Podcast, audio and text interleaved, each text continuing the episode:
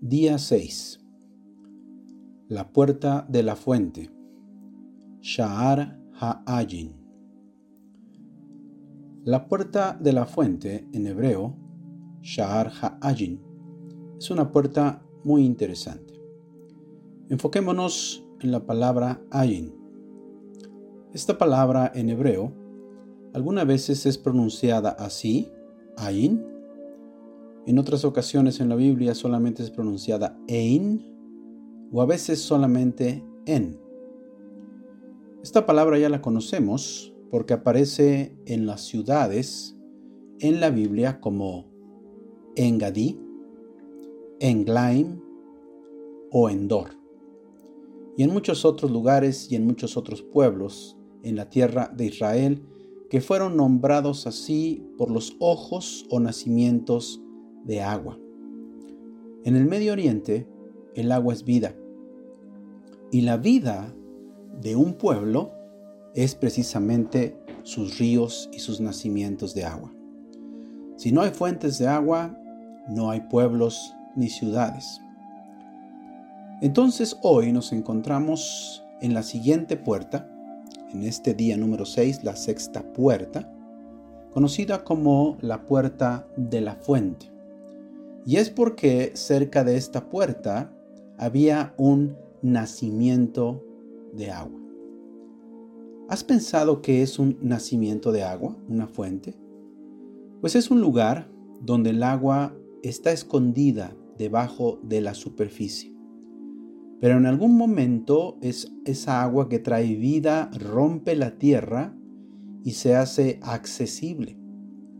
Uno podría decir que una fuente es la vida misma de la profundidad que se revela en la superficie y que provee de vida de manera gratuita a plantas, animales y a la gente.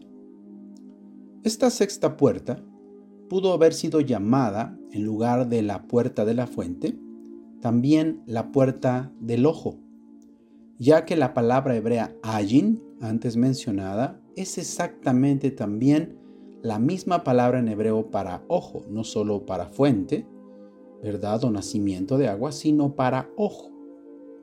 Entonces no debe de sorprendernos cuando pensamos y reflexionamos en ella, que así como un ojo de agua o una fuente de agua se revela en la superficie, así el ojo revela lo que hay en la profundidad y lo saca a la superficie. El ojo es llamado la ventana del alma por una buena razón. Así como una fuente ojo de agua produce agua, también nuestros ojos. No creo que sea una coincidencia que la primera vez que encontramos la palabra ayin, traducida como fuente en la Biblia, es mencionada dos veces. Y es en la historia de una de las mujeres de Abraham huyendo, Agar huyendo de Sara.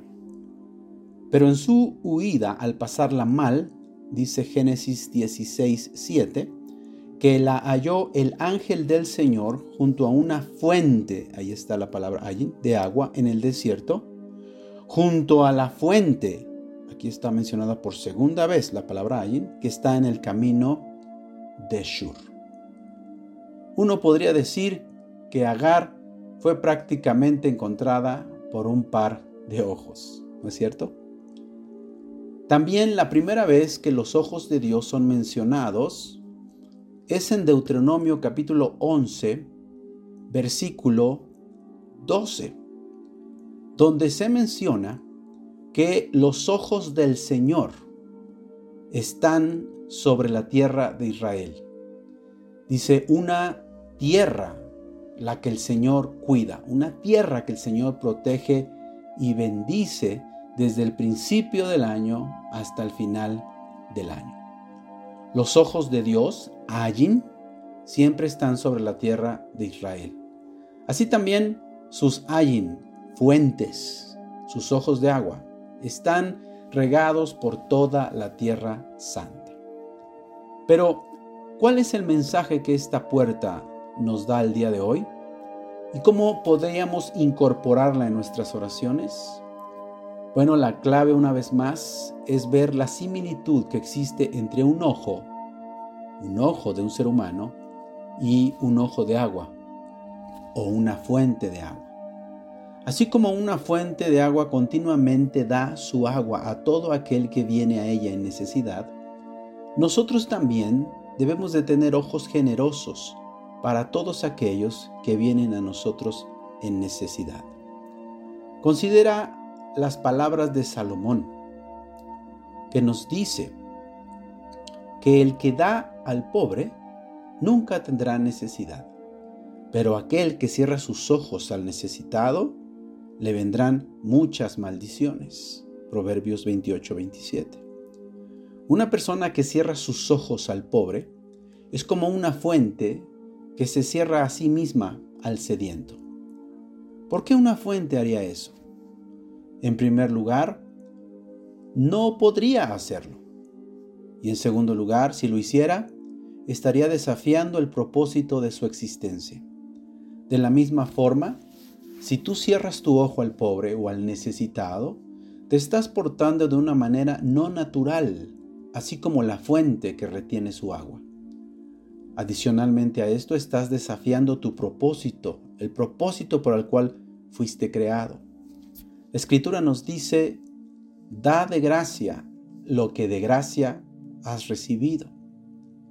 Nunca he conocido a una persona egoísta que sea feliz, como tampoco he conocido a una persona generosa que se encuentre deprimida. Si retenemos aquello que valoramos, finalmente lo perderemos. Pero cuando aprendemos a dar y a soltar, siempre lo encontraremos de regreso y en abundancia. Toma tiempo hoy para meditar en las siguientes palabras de uno de los mensajes más hermosos de nuestro bendito Salvador, Yeshua. Mateo 6, 22 a 24. La lámpara del cuerpo es el ayin, el ojo. Así que si tu ojo es bueno, todo tu cuerpo estará lleno de luz. Pero si tu ojo es maligno, todo tu cuerpo estará en tinieblas. Así que, si la luz que en ti hay es tinieblas, ¿cuántas no serán las mismas tinieblas? Ninguno puede servir a dos señores, porque o aborrecerá al uno y amará al otro, o estimará al uno y menospreciará al otro. No podéis servir a Dios y a las riquezas. Hoy quiero que veas y que pienses de tus ojos como si fueran fuentes de agua. Si tus ojos son buenos, entonces tú estarás lleno de luz, porque te estarás comportando con otros así como Dios se comporta. Tú debes de ser un dador, alguien que ama, una fuente de vida, aquella persona que ama lo que Dios ama. Pero si tu fuente, si tu ojo es malo, entonces detendrás el agua del sediento. Qué oscuridad y qué clase de corazón cuando hacemos eso. Te das cuenta entonces que podría ser un creyente devoto y aún así ser egoísta y ambicioso y lleno de oscuridad? Piénsalo. Es cierto, y no debería de sorprendernos, porque todos conocemos alguna o algunas personas que tienen más que suficiente, pero siempre buscarán recibir las cosas gratis. Tales personas han recibido mucho de Dios, han aprovechado todo lo que Dios les ofrece, porque es gratis, pero no están dispuestos a dar algo que les pertenece. Hasta que tú y yo no aprendamos a dar con liberalidad, ¿qué clase de creyentes somos? Somos la clase de creyentes que les gusta recibir y recibir, pero nunca dar. Recuerda, somos llamados a mostrar y revelar el carácter de Dios en nuestras vidas. Y nuestro Dios nunca detiene la bendición. Cuando detenemos la bendición, nuestras vidas están en oscuridad y es como si viviéramos en un hoyo profundo y oscuro. Quiero dejarte con estas preguntas el día de hoy. quiero que reflexiones seriamente sobre ellas y que si es posible, le pidas a alguien que califique tus respuestas sinceras a estas preguntas. Las preguntas son las siguientes, escucha con atención. ¿Tiendo a evitar a la gente que pienso que podría pedirme algo? ¿Soy generoso con mi tiempo, pero no con mi dinero y mis posesiones? ¿Soy generoso con mi dinero y posesiones, pero no con mi tiempo? Tiendo primero a calcular cuánto me costará un acto generoso antes de realizarlo. ¿Soy más generoso con los extraños que lo que lo soy con mi propia familia? ¿Disfruto saber cuánto es lo que la gente me debe? ¿Soy resentido cuando mi generosidad no es reconocida? Mira, podríamos agregar muchas más preguntas a la lista, pero creo que estas son suficientes para proveerte de un espejo de tu propia generosidad o tu carencia de ella. Asegúrate de recordar la siguiente observación sabia que hizo el rey Salomón. Todo camino le parece recto ante los ojos del hombre, pero el Señor es el que pesa los corazones.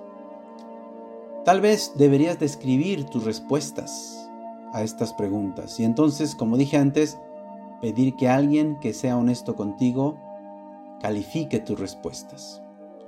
Hoy, en la puerta de la fuente te invito a que le pidamos perdón cuando no hemos mostrado el carácter de Dios, cuando hemos detenido la bendición, cuando nos ha costado dar recursos, tiempo, servicio al necesitado y aún a nuestro Dios. Desarrollemos un ojo generoso y seamos como una fuente para todos los sedientos y necesitados a nuestro alrededor. Oremos.